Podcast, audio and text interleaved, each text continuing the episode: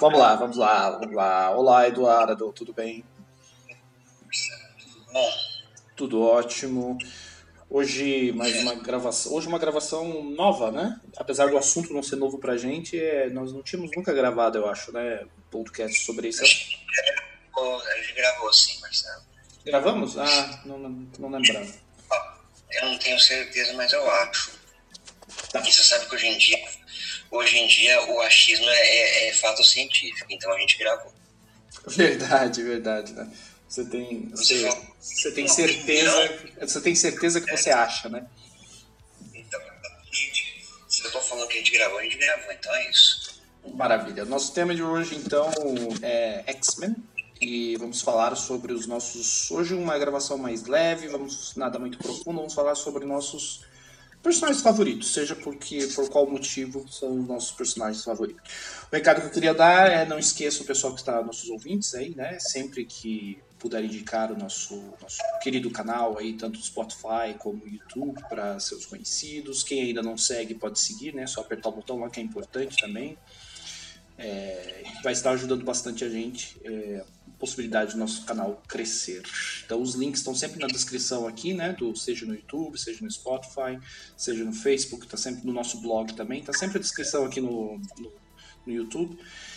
Todos os links, só clicar lá e nos seguir. Pronto, recado dado. É isso aí, vamos lá então. Você quer começar quer que eu comece? Vamos lá, é minha quinta posição, eu não, sou, eu não gosto muito dessa coisa de posição, eu não gosto nem de listas, né? Não sei porque você fica forçando essas coisas. Mas eu vou tentar elencar, porque eu também não tenho muita certeza em relação à ordem, mas minha quinta posição é a Emma Frost, né? A Rainha Branca do Clube do Inferno. Uh, tanto ela foi do lado dos vilões quanto dos heróis, porque ele no, nos anos 2000, na fase do Grant Morrison, ela teve ali uma. Ela veio pro lado ali dos X-Men, né? Ela abandonou o Clube do Inferno. Uh, uma personagem que eu gosto porque ela é bem atípica, né? Ela não é aquela típica vilã que teve uma jornada de redenção e se tornou uma paladina da verdade da justiça. Ela se tornou, vamos dizer assim, ela se uniu aos X-Men, ela começou a lutar, né? Vamos dizer assim, pelo lado bom da força, mas ela não deixou de ser o que ela era, então ela continua sendo manipuladora, é, cruel e arrogante como ela era antes, né? Eu acho isso bacana porque eu não gosto muito disso quando um personagem é ruim. O maligno ele tem a redenção, ele se torna um, um baluarte da, do bem, da esperança. Tanto que, né, você, não sei se você leu aquela fase do. Logo depois do Morrison, do Joss Whedon, do X-Men, a Kitty Pryde tem muita ressalva com ela, dado o histórico das duas ali, né, na fase do John Byrne e do Chris Claremont.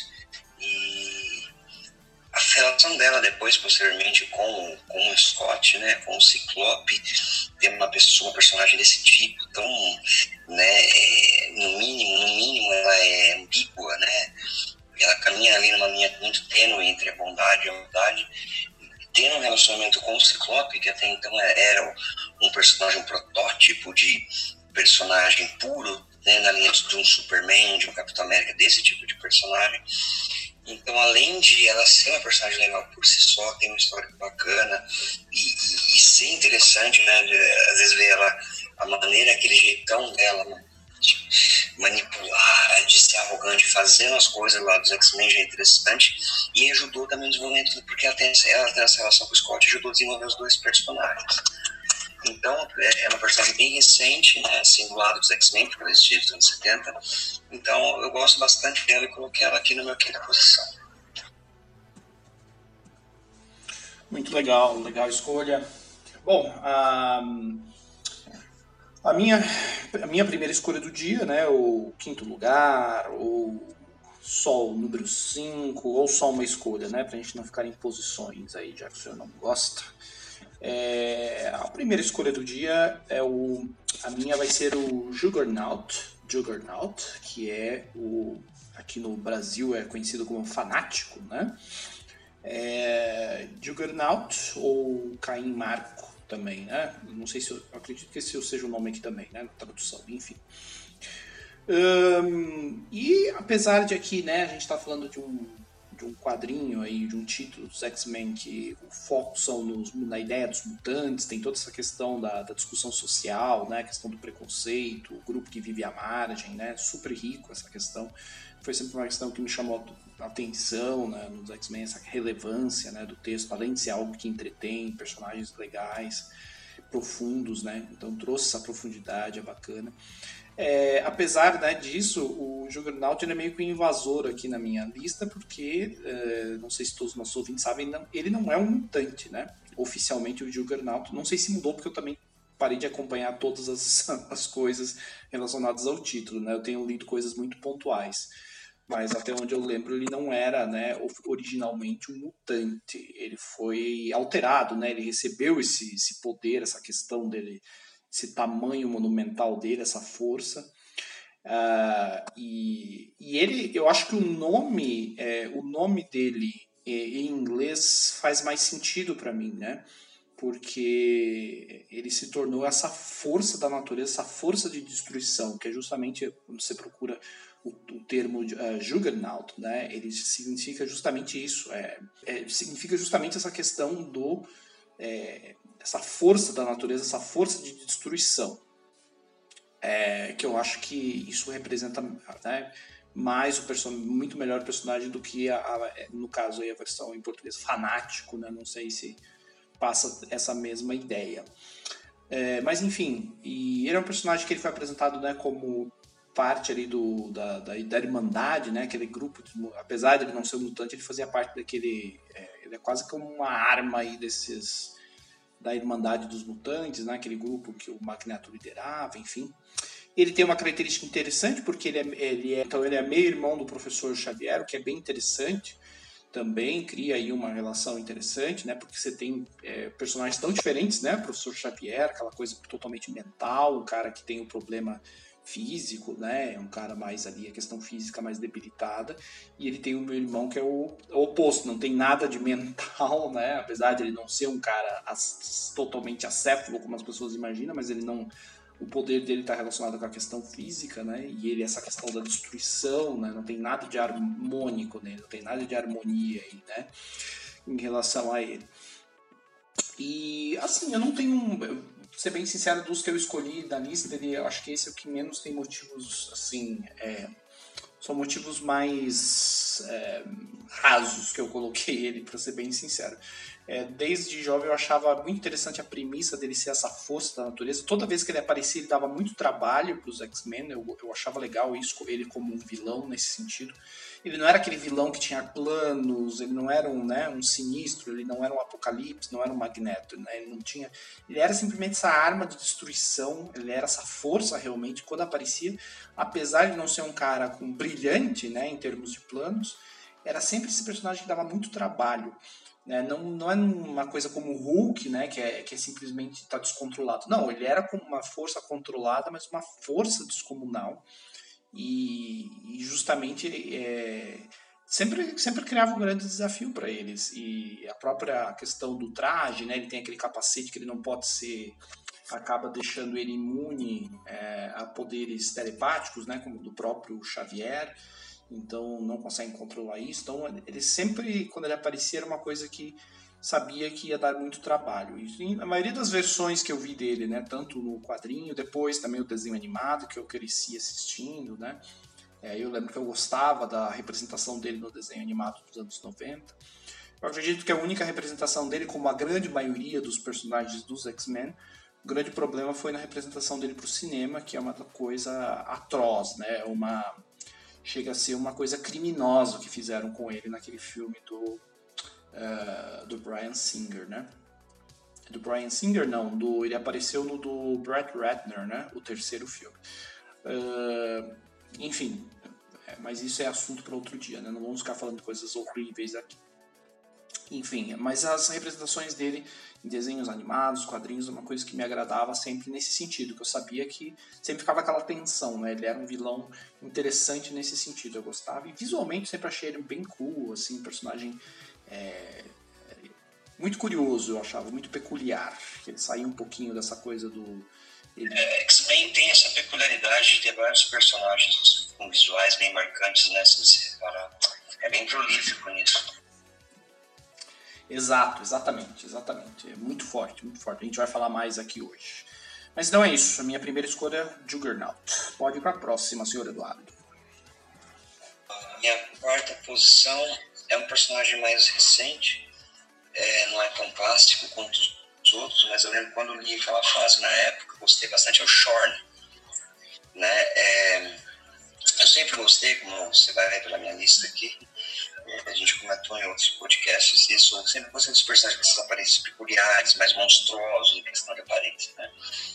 E quando eu li, eu li bem tarde do Grant Morrison, dos X-Men, eu lembro que esse personagem, das adições ali, vamos dizer, foi, foi a mais notável, na minha opinião. Foi bacana e adicionou posteriormente esse personagem que é bem interessante. Ele é um mutante bem antigo, que ele, o poder dele consiste em ter um sol, uma estrela no lugar da, no lugar da cabeça. Então ele usa aquele capacete que contém esses poderes. Além disso, ele tem várias outras habilidades, né, como o poder da questão eletromagnética, que ajuda a fazer o Xavier voltar a andar, entre outras coisas. Então, além do visual dele, é, o interessante também é a personalidade, porque ele é um cara todo zen, né, ele é chinês, ele é monge budista. Então ele era um cara pacífico, um cara tranquilo, mas né, extremo, absurdo. Então essa dicotomia eu achei bem interessante no personagem. E para mim, das adições, e como eu falei, eu não tenho lido mais X-Men já tem um bom tempo, desde aquela época do Cisma, né, Cisma, quando separou em duas escolas, né, a do, a do Magneto e a do, desculpa, a do Ciclope e a do Wolverine, eu não tenho acompanhado quase nada desde essa época, mas acho que das edições recentes assim do Cânone, o Shorn é um dos mais interessantes e até mais interessante do que muita coisa que surgiu nessa tranqueira dos anos 90. Né?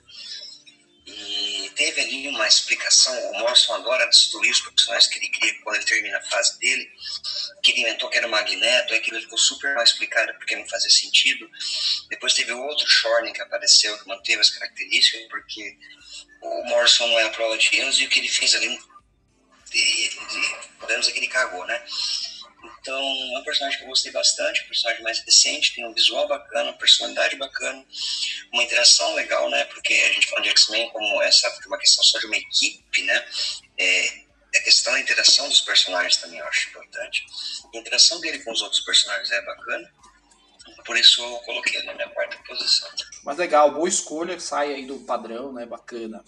É, minha próxima escolha, é falando agora de. continuando desse tema é, de, dessa questão muito peculiar dos X-Men, é eu acho que talvez seja a minha opção mais peculiar, mais com cara de, de X-Men impossível, que é o uh, Nightcrawler, né? ou uh, aqui no Brasil o nome de Noturno. É, porque a, a, gente comentando né, essa questão de, de é, da, da, questão da discussão social que os X-Men traz, né, que eles são essa alegoria para, na verdade, falar sobre o preconceito contra todos os tipos de minorias, enfim. E uh, aqui eu acho que não tem, talvez, né, justamente por questões óbvias, pelo próprio visual dele, por ele ser essa criatura azul com um aspecto de demônio, né, com um rabo de demônio, os olhos vermelhos, enfim, né, três dedos. É, ele, diferente de outros personagens que a questão mutante se manifesta só pelos poderes, só quando ele usa os poderes, aqui a gente está falando de um personagem que é mutante o tempo inteiro, né? Assim, você olha para ele, você já vê o, o, ele já sofre preconceito ali só pelo fato de dele existir ali, né? Ele não precisa nem usar os poderes, ele já sofreria o preconceito. Então, é, eu lembro que é um personagem muito rico também nesse sentido e é, eu, primeiramente me chamou a atenção, eu lembro quando era muito novo, o visual dele, eu achava muito legal essa questão. Ele tinha esse tom que mudou né, durante os anos. É, é, faz tempo, eu lembro que já no começo isso já tinha mudado, mas eu, eu percebi, pelo menos à medida que eu ia lendo, que o tom dele, é, é, o tom mais de humor do personagem, teve momentos. Assim, tinha momentos que ele é mais brincalhão, tem momentos que ele é um pouco mais sério. No decorrer dos anos, eles começaram a focar mais nessa questão da fé dele, né, por ele ser católico, né, ele é um personagem nascido na Alemanha, na região da Bavária, Kurt, uh, Kurt Wagner, o nome dele, original, e então eles, e ele é um personagem, é, e aí ele tem essa, né, essa questão católica, ele parecia um católico fervoroso. Isso que eles começaram a trabalhar mais é, depois de um tempo. No início você não tinha tanto esse foco. Então eles ficavam alternando nessa questão.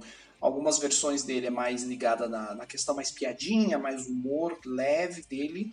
É, uma coisa até quase Homem-Aranha, às vezes, as piadas, e, e, um, e tem umas versões dele que eu percebi que eram mais focadas nessa questão da fé. Eles exploravam mais isso, que também era interessante é, personagem é, é simbólico isso, né? Criatura, esse aspecto do demônio, mas que é muito ligado à fé católica, né? Então criava essa, essa dualidade interessante. E essa até contradição né, em termos simbólicos ali. Então isso é, é bacana. Ah, tem um personagem tem poderes muito legais, também essa questão do teletransporte, né, de se desmaterializar, né, materializar em outro lugar, é muito rico visualmente isso. É, outro personagem que também apareceu no. Uh, eu lembro que no desenho animado eu não me recordo dele ter aparecido, né? Mas é, eu lembro, pelo menos não enquanto eu acompanhava. Ele apareceu em um episódio só, acho que aquele desenho lá de 92. Mas ele não era membro da equipe, ele apareceu como um mutante, vamos dizer assim, isolado. Depois, no, a Evolution que lembra da equipe, né? Isso, no Evolution eu lembro. Eu não acompanhava o Evolution, mas eu lembro das imagens, assim, eu lembro dele fazendo parte da equipe, né? É, tanto que eu acho que no Evolution é uma versão dele mais brincalhona, né? Menos séria, porque ele é mais novo e tal. Um, na, e no cinema, eu, eles, no cinema eu me recordo que eles utilizaram aquela versão mais ligada à, fé, né? Eu lembro de, das passagens dele, que é que tem aquele ator, o Alan Cumming, né? Que é, é, é um ator escocês, enfim. Até visualmente ficou legal, assim. Uma, ele aparece no segundo filme, né? Do Brian Singer. Então ele é um pouco mais sério o personagem. É, como eu falei, ele usa essa abordagem um pouco mais séria. É, provavelmente aí a cena mais lembrada do filme tem ele, né? Que é aquela ataque à Casa Branca, né? E é, é uma cena emblemática do filme, ela é uma cena muito lembrada pelos fãs. E eu acho que eu escolhi ele justamente porque uma coisa é, como eu falei, quando se manifesta só quando você utiliza os poderes, mas quando já está no seu visual é muito mais difícil. Então podemos dizer que o, o Noturno é o mutante raiz aí, né? É um mutante que tem que lidar com o problema o tempo inteiro, né? Porque ele realmente sente na pele muito mais do que uma Jean Grey, por exemplo, ou né, alguém que se não manifestar o poder, o negócio pode se disfarçar no meio das pessoas. Então, é, para ele, eu acho que ele é a representação máxima aí do que, que é essa questão do, do, da, da, dificuldade de ser um mutante, né, e tal, que os quadrinhos sempre tentaram passar.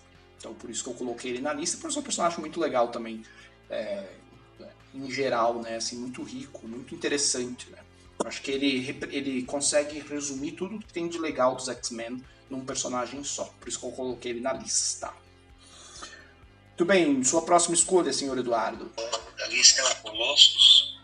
É, na época da minha infância, eu acho que era um dos meus favoritos.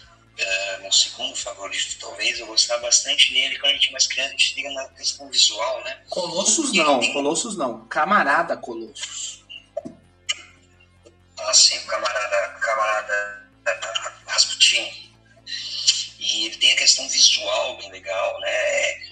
aquela pele de metal, a, a uniforme aquele vermelho, aquele amarelo. Eu gostava na, na, na fase mais inicial ali, né, John Byrne, que era garoto, tinha acho que 17 ou 18 anos quando entra para a equipe. Eu achava interessante essa coisa né, dele ser um rapaz é, que não conhecia o mundo, uma pureza no coração que era bem legal, era bem divertida. Depois desenvolveu a relação dele com a Kitty Pride também, que eu gostei bastante. E eu achava legal essa questão de ser um garoto, vamos dizer assim, interiorano, né? Aquele cara que não conhece muito da vida, mas ele era fodão quando ele estava transformado, que ele saiu várias vezes no soco com coisa do Quarteto Fantástico, até mesmo com o Hulk ali de igual por igual, né? Ele tinha uma força titânica nele. E deixa somado com o visual, essa questão da personalidade, como eu te falei, de ser mais simples, né? De ele descobrindo as coisas aos poucos achava bacana e ele era meus favoritos quando criança. E o que o senhor achou da versão dele do Deadpool? Eu não posso dizer, Marcelo, não assisti Deadpool, já te falei, cara. É eu verdade, eu, eu esqueço. Você não chegou na parte dele, então, nem conseguiu chegar. Consegui. Aquele Guardiões da Galáxia, eu, eu assisti, eu tive que assistir de trechinho, assim, né? Assisti um pouco, depois outro dia eu continuei, no outro eu continuei, o Ascensão Skywalker foi a mesma coisa, assisti em três dias, mas o Deadpool realmente não teve, eu não consegui, eu odeio muito aquele personagem. Eu odeio muito aquele personagem, eu odeio muito esse tipo de personagem engraçadinho, estúpido, eu não suporto aquele cara. Desde que ele saiu, isso eu tô te falando não é por causa de filme, não. Tinha essa história dessa desgraça desse personagem aqui, não é? Ele chamava Marvel do ano, então tinha Marvel 97, 98. Começou a sair aqui, acho que 98, 99, que era na mensal Marvel 98 Marvel 99. Eu já não aguentava, cara. Eu lembro que eu, eu, eu pegava um gibi daqui, não conseguia ler essa história desse personagem, eu nunca gostei. Daí eu meio que esqueci, daí ele começou a voltar à moda, daí saiu o filme, eu não suporto esse personagem, não suporto aquele filme. E eu nem lembro que tem Colossus nisso, então isso me deixa triste porque eu gosto muito do, do Colossus e infelizmente ele participou dessa merda. Você sabe que eu fiz é, meu lado sádico, eu fiz essa pergunta de propósito porque eu queria ver uma demonstração de ódio do seu coração gratuita aqui para todo mundo. Uma, uma, sempre bom ver as suas demonstrações de ódio contra coisas que o senhor odeia. Obrigado, eu agradeço. Eu faço, eu espero sempre agradar e volto sempre. Muito bem, a minha próxima escolha, então, minha terceira escolha, terceira escolha do dia é a Jean Grey. Jean Grey, tinha mencionado ela antes, e ela está na minha lista. É, ela está na minha lista, na verdade, aqui. É, é, o interessante da Jean Grey é. Bom, eu, eu acredito que quem já viu o mínimo de quadrinhos, ou, ou nem precisa ter lido às vezes X-Men, Jean Grey é uma das principais personagens né, dos X-Men, estava lá desde o do, do início é, famosa também porque ela no início ela tem essa relação mais próxima com o Ciclope, enfim, é uma personagem que se tornou muito importante no decorrer da série, né, no decorrer dos quadrinhos, na sua história, desde lá dos anos 60 para frente, é, justamente porque é uma personagem, é, ela tem uma, é, na verdade ela se tornou uma das minhas favoritas muito mais por essa história que ela faz parte do que pela personagem em si. Não que seja uma personagem ruim, é uma personagem interessante. Mas é, hoje ela estaria, ela está na minha lista de favoritos por a, pela saga da Fênix Negra. Né? Eu acho que é uma saga, é uma das melhores histórias de quadrinhos, na minha opinião, já feitas. É uma das melhores histórias, sem dúvida alguma. A gente vai ter um momento para falar aqui das, das, nossas histórias favoritas X-Men, com certeza vai entrar na minha lista. E, e eu acho que é uma história que ainda não conseguiu, as pessoas ainda não dão é, os fãs de quadrinhos em geral ainda não dão o devido valor, porque eu vejo muitas listas né, de grandes histórias de quadrinhos e tal, e raramente, por incrível que pareça, eu vejo a saga da Fênix lá. Né? Eu sei que tem momentos diferentes dessa saga, você tem a primeira é, transformação dela, depois tem a ressurreição, enfim, não vou ficar dando spoilers aqui, mas em resumo, é um, os X-Men estão numa missão e a, é, acontece, né, como, como muitas histórias em quadrinhos, é sempre através de um acidente, algo acidental.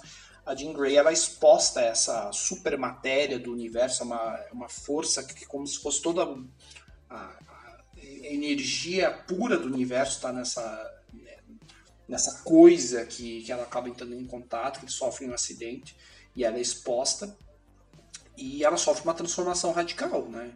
E é, uma, é, muito interessante porque existem várias camadas na história, né? Essa transformação não é só nos poderes dela, né? Obviamente que ela vai se tornar outra pessoa. E essa transformação gradativa, toda a parte da morte, né? Da, da, a gente pode chamar de morte aí, né? E outra, né, Marcelo? Toda aquela parte dela do inferno, com aquelas alucinações, tem uma conotação ali sexual muito, muito grande envolvida, né?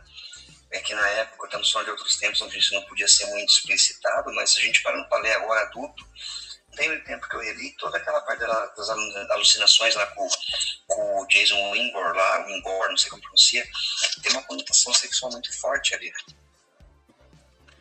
Exatamente, era como é, eu já vi, já li coisas muito interessantes, muitas interpretações muito legais, assim, que é é, é uma das é uma obra é, muita gente fala né? A gente já discute aqui tantas vezes a gente até fica repetitivo né? Mas é, é sempre bom trazer. A gente muito discute essa essa situação que a gente passa hoje em dia com a indústria cultural né? Essa coisa de é, obras é, de representatividade social obras feministas obras é, enfim com cunho X, Y, né? E principalmente quando é X-Men, mas o X-Men já fazia isso muito tempo atrás, de forma muito mais interessante, de forma sem esfregar na cara. Por motivos assim como você colocou, é, muitas vezes para poder ser vendido, né? Não podia ser explícito.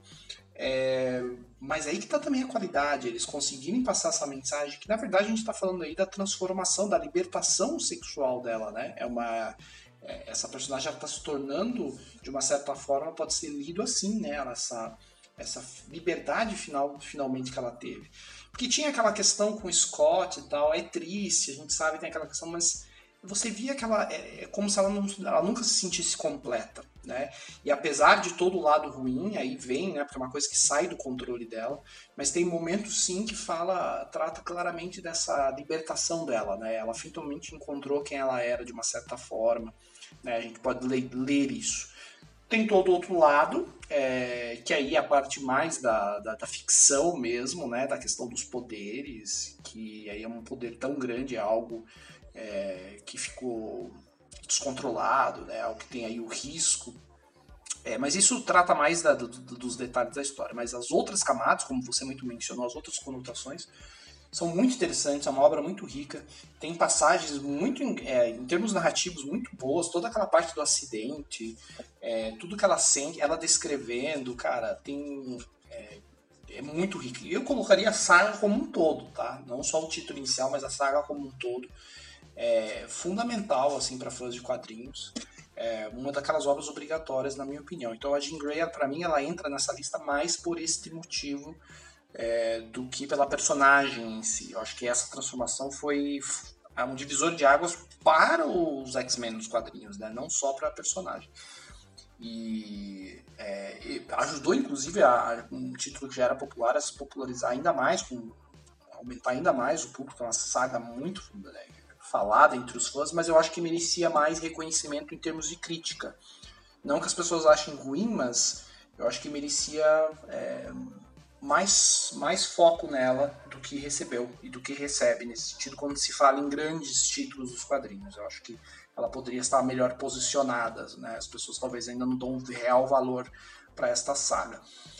E também Jean Grey, outra personagem que aí nos, nas outras representações dela, né, principalmente cinema, é, eu acho que não chegou nem próximo do todo o potencial que ela tem. Nem se fala agora esses últimos filmes que tentaram aí, né? Essa, falar da Dark Phoenix, tentaram explorar essa parte, mas falhou miseravelmente, né?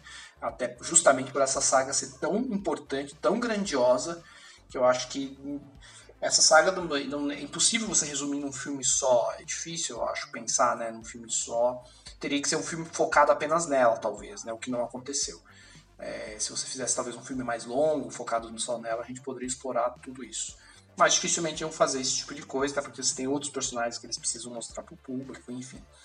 É... Mas é possível, né? Não fiz, é... A gente falava como é que conseguiram resultados interessantes com o próprio Wolverine, né? Aquele último filme. É, por que não? Poderiam ter feito algo assim, né? Então é isso, por isso eu escolhi Jean Grey. Uh, sua próxima escolha, sua penúltima escolha, Eduardo. Bom, uh, minha, segundo lugar ou no quarto lugar, depende da ordem que você está vendo isso. É o Fera.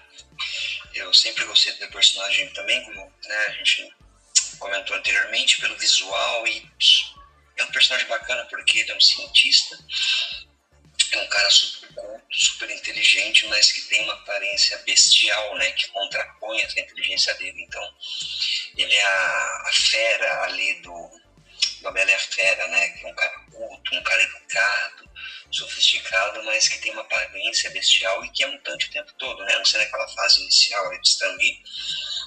E depois lá do Dennis O'Neill, né? Do Neil Adams, Dennis O'Neill do Neil Adams. O Roy Thomas, ele tinha essa aparência humana, mas ele já tinha os pés e as mãos grandes. E depois ele sofreu aquela mutação, que é o mais clássico. Depois ele sofreu uma outra mutação né, na fase do Grant Morrison, que ele passou a ter três dedos só ficou com uma aparência mais felina. E eu sempre achei bacana, porque eh, às vezes a gente vê nas edições, ele entendia de vinhos, ele entendia de ópera, ele era um cientista super genial, ali do nível do Reed Richards, um Tony Stark, e tinha essa aparência bestial, né, que não condiz com a mente e a alma que tem por dentro dele. Eu acho o personagem bem interessante justamente por isso.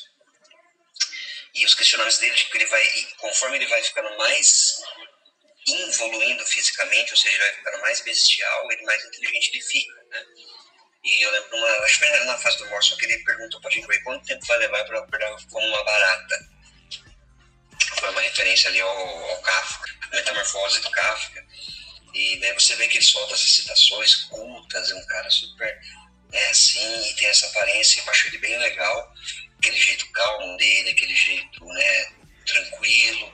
Eu acho que os filmes fizeram um serviço muito grande ao personagem, essa, nova trilogia, de colocar ele simplesmente tomando um soro e podendo ser humano, o que destrói totalmente a essência do personagem, né? Então, é, enfim, a gente estava falando uma representação dos filmes. Tivemos coisas boas nos filmes, mas muita coisa que ficou devendo. Então, é, eu acho que você colocar o fato de poder se transformar na hora que ele quer, tira a graça do personagem. Justamente porque, como você falou, do Noturno, que eu vou falar depois, é, ele é mutante o tempo inteiro, ele não tem como esconder aquilo. É, e, ele tem, e, ele, e ele compensa isso sendo muito mais humano do que a maioria dos humanos que eles encontram. Legal, é verdade. E você estava falando agora dos filmes, eu lembrei, né, do Brian Singer, ele não aparece nos dois primeiros, né, o que é curioso, porque a gente está falando um personagem que é lá da formação original, né, e foi simplesmente, talvez por budget, né, talvez por falta de, de, de, grana aí para porque é um personagem que exige uma maquiagem, existe uma, um cuidado. Talvez, não sei, nunca fui ver atrás. Ele foi aparecendo no terceiro filme apenas, né? Que também não é uma representação das melhores, mas ainda se duvidar é melhor do que aquela apresentada no First Class, né? Do, é, também acho que é um desserviço a, a ideia do a ideia central do personagem, né? Então é, concordo com você. Uh, minha próxima escolha, minha penúltima escolha é uh, Magneto. Uh, Magneto, é, aqui o grande, o primeiro grande é, arqui-inimigo aí dos X-Men, né? primeiro grande antagonista deles. É, tem toda essa história, você pega lá no, nas primeiras edições, né, esse encontro com o Magneto, algo também um divisor de águas. Ele é um personagem interessantíssimo, é outro personagem alemão aqui da minha lista, né? É, assim como Kurt Wagner, mas é um personagem de origem é, judia, né? E que sobreviveu ao Holocausto, viu de perto que, é, né, coisas terríveis aí. E isso formou a personalidade dele e, e ele, né, uma vez que ele descobriu que ele se tratava de um mutante, né, além de tudo que ele passou, é, ele via agora, né? Então, naquele momento que eles estavam aparecendo para os X-Men, é, algo semelhante que estava acontecendo com os mutantes. E ele usa isso como a causa dele, né? Ele se torna um líder aí de uma causa que ele está no outro no espectro oposto aí do Xavier e dos seus X-Men, né? Então, o Xavier era aquele personagem, é, o líder ali, né? O mentor dos X-Men, o cara que quer é, trans, criar uma harmonia, uma relação harmônica, uma relação de diálogo entre mutantes e humanos. E você tem do outro lado o Xavier, ou perdão, o, o Eric, o Magneto, que acredita que não é possível, nunca vai ser possível uma relação é, harmoniosa com os humanos, porque é da natureza humana é, tentar eliminar tudo que é diferente, né? tudo que lhe incomoda, seja em qualquer sentido. Então, para ele, os humanos já são corrompidos naturalmente e vão sempre, de uma certa forma, atrair os mutantes, sempre tentar eliminar aquilo que os incomoda. É, e ele acredita que a única possibilidade é que é, né, os mutantes vivam é, só entre mutantes. Não há né, um estado aí seja só dos mutantes. Algo que pode parecer muito, né, e não à toa, é parece aqui que eu estou descrevendo outra uma situação, né, uma outra relação, que é uma relação real, né, algo que aconteceu realmente, que era os dois espectros de diálogos de Martin Luther King e Malcolm X, né, dois líderes aí da causa dos direitos civis, né, da luta dos negros nos Estados Unidos, e não à toa o Stan Lee e né, todas as, mentes aí por trás do X-Men é, usaram desta fonte, porque era algo que eles estavam vendo, era algo que eles estavam vivendo, né? era algo relevante. Então essa é uma das coisas, é uma dos pilares aí da origem do X-Men, é justamente esse, esse confronto de diálogos, de pontos de vista desses dois personagens geniais, desses dois personagens carismáticos, né? E que acontecia também na realidade, mas com posturas muito diferentes, né? Então, apesar deles dois concordarem de que existe um preconceito contra o grupo, que eles fazem parte, cada um tem uma abordagem totalmente oposta. E, assim como na realidade, os dois são personagens que, tirando isso, eram personagens que eram considerados amigos, né? E no X-Men isso é uma coisa muito forte, essa, esse laço de amizade entre o Xavier e o Eric e o Magneto, né? E aí eles se tornam inimigos pela, pela questão da luta da, da, da causa, né? E, e, ambos são mutantes, enfim. Então, uma riqueza para texto, para histórias absurda, né? E o Magneto é esse personagem incrível, na minha opinião, justamente porque ele é extremamente, pode ser extremamente ameaçador, mas ao mesmo tempo tem esse carisma, aquele, eu nem chamo ele de um vilão, vai, né? Apesar de que ele foi desenhado desta forma, uh, com o tempo ele se tornou muito mais o antagonista, apenas um cara que está do outro lado, uma coisa mais trágica do que um vilão em si. É, eu acho que muitas vezes, inclusive, né, ele ele saiu desse espectro do vilão, ele, ele ajudou os X-Men, enfim. Então tem muitas representações dele, mas estou aqui resumindo, né? Mas a ideia, eu acredito que mesmo desde o começo era é, simplesmente um cara que está do outro lado do discurso, né? Mas não é um cara que é um cara que realmente acredita naquele discurso. É, tanto que ele vê um problema, ele enxerga o problema, não é um vilão do tipo, né? Como a gente estava falando do próprio Juggernaut, que, né? É coisa descontrolada, é uma força de destruição, não está nem aí para a causa X ou Y. Ele é um cara que entende o que está vendo, o que está acontecendo está preocupado com o preconceito contra os mutantes, mas tem uma abordagem mais é, radical, né, digamos assim, mais radical do que o Xavier. Então por isso ele é colocado como vilão aí. Mas gera muita discussão, né? A gente tem até essa brincadeira, né? Magneto was right, né? Magneto tinha razão, essa coisa. Então criou toda essa causa, muita gente, né? Quando vai discutir isso, fica mais do lado do Magneto em certos momentos. Como eu já falei, o Xavier, eu tenho meus problemas com ele, porque apesar das boas intenções dele, é, em muitos momentos ele soa um tanto hipócrita, né? Então, é, ou seja, é, não dá para falar de Magneto sem falar de Xavier, né? Não dá para falar deles sem falar dessa dessa ideia, né? Desses opostos dos discursos dele. Então, acho que aí está a grande riqueza, um dos, é um dos fatores que eu mais gosto do personagem.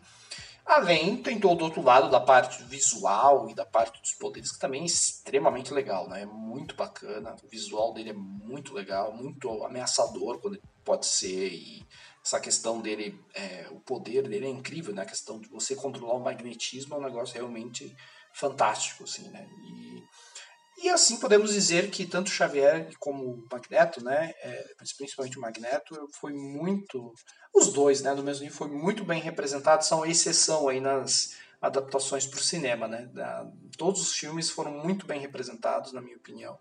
Né? Tanto na do Brian Singer, é o ponto alto dos filmes, né? Que são atores muito bons, né? O Ian McKellen como Magneto, Patrick Stewart como Xavier, depois a versão também do First Class está muito boa com o Fassbender e o McAvoy, né? Então, é, nisso aí o cinema acertou muito bem na escolha, né? na forma como abordaram.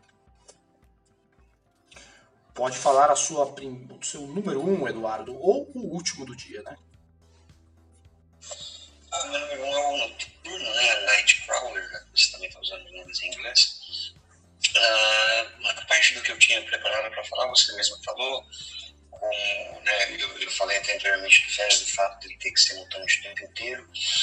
E que o visual dele também é bacana, os poderes, não é só o teleporte, né, Marcelo? Ele também escala paredes. Entre os poderes dele, ele como Homem-Aranha, ele tem essa coisa de grudar nas paredes e ele tem essa coisa meio de uma camuflagem no escuro, né? Então isso também tem os poderes dele. E o que eu acho mais legal nele, que eu sempre gostei mesmo, quando eu comecei a entender mais, é o fato de ele ser um mutante, um mutante assim, deformado, mas ele nunca se levou por isso, como outros personagens se deixaram levar, né?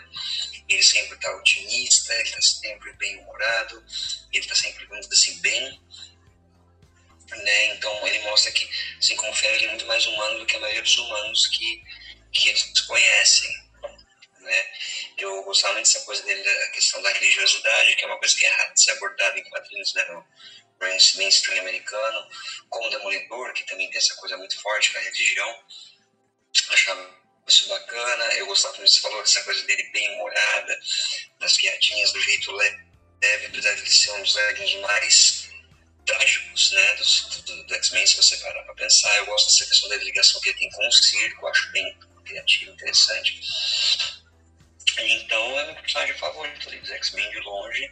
Sempre foi por causa disso. Eu sempre achei que ele, embora seja difícil de fazer, como no caso do Wolverine, mas ele merecia ter uma chance, algum título solo, que fosse uma minissérie. E eu gostava particularmente de uma versão dele no final dos anos 90, ali, que usava tipo um cavanhaque e uma espada, eu achava bem bacana.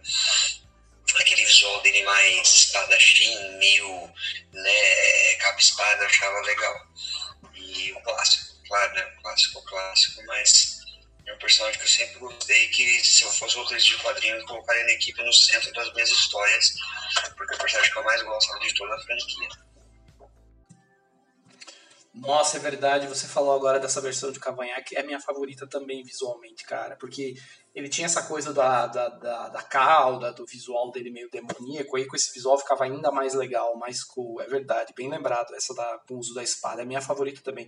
Eu tenho até uma miniatura dele que, que é dessa fase, porque é justamente a que eu mais gosto. E. Mas bem lembrado aí esses complementos que você colocou, legal. É a parte do circo, é verdade, nessa coisa meio é, essa coisa meio freak, né? E, e, a, e a da religiosidade que você lembrou também é verdade, né? Porque o quadrinho sempre essa coisa de, de tentar ir contra o, o tradicional, né? Principalmente a Marvel tinha essa coisa da pegar a garotada, que né, sair da coisa da tradição e ir mais pro, pro, pro discurso contrário, mais para a resistência. E é bacana você ter um personagem que a religiosidade é utilizada não como normalmente era é, abordado como uma forma negativa, né? Abordava mais as questões negativas da igreja, enfim. E o Noturno é um personagem que traz o que é algo positivo, né? Algo que dá estrutura para ele ali, né? Em alguns em muitos momentos, né? Essa questão como você falou da como ele aborda os problemas, enfim. Então acho que é, é muito legal esse complemento que você trouxe. Muito bem, e o meu último do dia, o primeiro, é uh, Scott Summers, ou Ciclope, né? mais conhecido como Ciclope. Um, eu lembro que, como eu te surpreendi na vez que eu falei que é meu personagem favorito, mas é, aqui, uh, concordo com você quando você mencionou aquela questão da, da pureza do, do, do Scott Summers, né? a questão do Ciclope, aquele líder nato, enfim. É uma coisa que também eu, eu gostava, mas é, eu lembro que tinha uma, uma questão também, quando eu tive o primeiro contato com X-Men, era muito jovem, muito criança, e eu lembro dos meus colegas de classe, pessoal que também falava, e a gente brincava, enfim. Todo mundo queria ser o Wolverine, né? Todo mundo adorava o Wolverine, todo mundo adorava, sei lá, é, várias outras opções do Ciclope. Nunca era uma das primeiras opções, então, e eu sempre gostei. Sempre gostei da questão dos poderes, do visual, achava muito legal. É, muito criativo, né, a questão dele. Mas é, o que me chamava a atenção, eu acho que a primeira coisa que me moveu foi isso, porque eu achava um personagem com tanto potencial e que as pessoas simplesmente não estavam nem aí. E eu achava estranho isso, porque sempre parecia para mim que ele era o líder e ninguém queria ser o líder do, do grupo. Né? Todo mundo queria ser aí o, o outsider, né? Eu imagino, lógico, para uma criança, né, para um jovem, para adolescente, o Wolverine é muito mais cool, né? É, mas uh, e o que é interessante, você, se eu for pegar historicamente os X-Men, o Ciclopes é muito mais importante, ao, ao meu ver, é muito mais presente, estava lá desde o início. O Wolverine é um personagem que apareceu muito depois e se tornou popular por outros motivos, né? É, mas é quando a gente pensa no, na, na, equipe, quando eu penso no X-Men, é essa ideia do time, da ideia de time, a ideia daquele grupo de personagens. É, eu não consigo separar do Ciclope, né? O Ciclope é um elemento fundamental aí, né? Então acho que isso que sempre me atraiu no personagem. É, a, a questão também historicamente dele, se você for ver é mais fácil, por um lado, você ser o outsider nesse sentido, porque você não tem que tomar certas decisões, você não tem que é, aguentar as consequências de certas decisões, coisa que o Ciclope sempre teve que fazer, ao meu ver, para bem ou para mal. Então, essa é uma coisa que sempre me, me atraiu também, essa questão da responsabilidade que ele sempre colocou para ele mesmo. É uma coisa que eu me identifico bastante. Eu acho que é, dos, das escolhas aqui é o personagem que eu mais me identifico pessoalmente, assim, algumas características, né? Essa questão de você é, às vezes isso pode ser muito negativo e você coloca muita responsabilidade em você mesmo, em coisas que, né, é, às vezes nem deveria. Então, O Ciclope é uma característica que eu sempre vi nele. E para bem ou para mal, assim, é, bem verdade, verdade seja dita, né? É, não é um personagem perfeito longe disso, como, como todos dos X-Men, e é isso que é legal, né? É isso que ele, a, o Stanley trouxe de diferente aí para para Marvel, né? É, são personagens falhos, né? Muitas, muitas vezes, personagens com problemas, e mas que você admira justamente por isso, que eles se tornam mais humanos que os outros, né? E o Ciclope não é diferente. É, tem toda a questão histórica dele ali, que eu acho que não cabe aqui a gente falar, qualquer pessoa que pesquisar vai ver lá, né? Eu acho que até conhecimento comum ali, né? Ele é um, ele era um órfão, tem, tem a abordagem do irmão dele, né? Os pais dele morreram, ele ficou órfão e acabou sendo adotado. É, tem aí uma, se a gente for seguir histórica, é uma das mais esquizofrênicas, talvez, da história dos X-Men, seja toda a linha temporal, toda a questão do Scott Summers, que é um, uma bagunça sem fim, na minha opinião. Se você for ver a questão da, das relações dele aí com os personagens, principalmente quando você entra naquela saga de viagem no tempo, enfim. Uh, mas não deixa de ser rico, não deixa de ser interessante. Quem quiser aí gastar um tempo aí dando uma estudada nessa parte, eu recomendo porque não vai faltar assunto. Mas eu queria colocar aqui mais essa questão do, do, do líder Ciclope, é, essa não valorização dele, porque é um personagem muito rico, ao meu ver, nesse sentido, de assumir as responsabilidades. E que é mais fácil ser o, o cara que não anda em grupo, enfim, né? É ali, em termos criativos, narrativos, né? O Ciclope é mais complicado, realmente. Então, isso que sempre me atraiu é, no personagem. E nem precisa falar que a representação do cinema colaborou muito, ó, na minha opinião, que isso refletiu também em muitas das versões do quadrinho, essa questão do Ciclope um cara quadrado, um cara eh, chato e, e eh, que nunca que na origem não, não, era assim, na verdade. A, a, a, minha interpretação, pelo menos, você pega as primeiras coisas dos X-Men lá no início, você não tem necessariamente esse.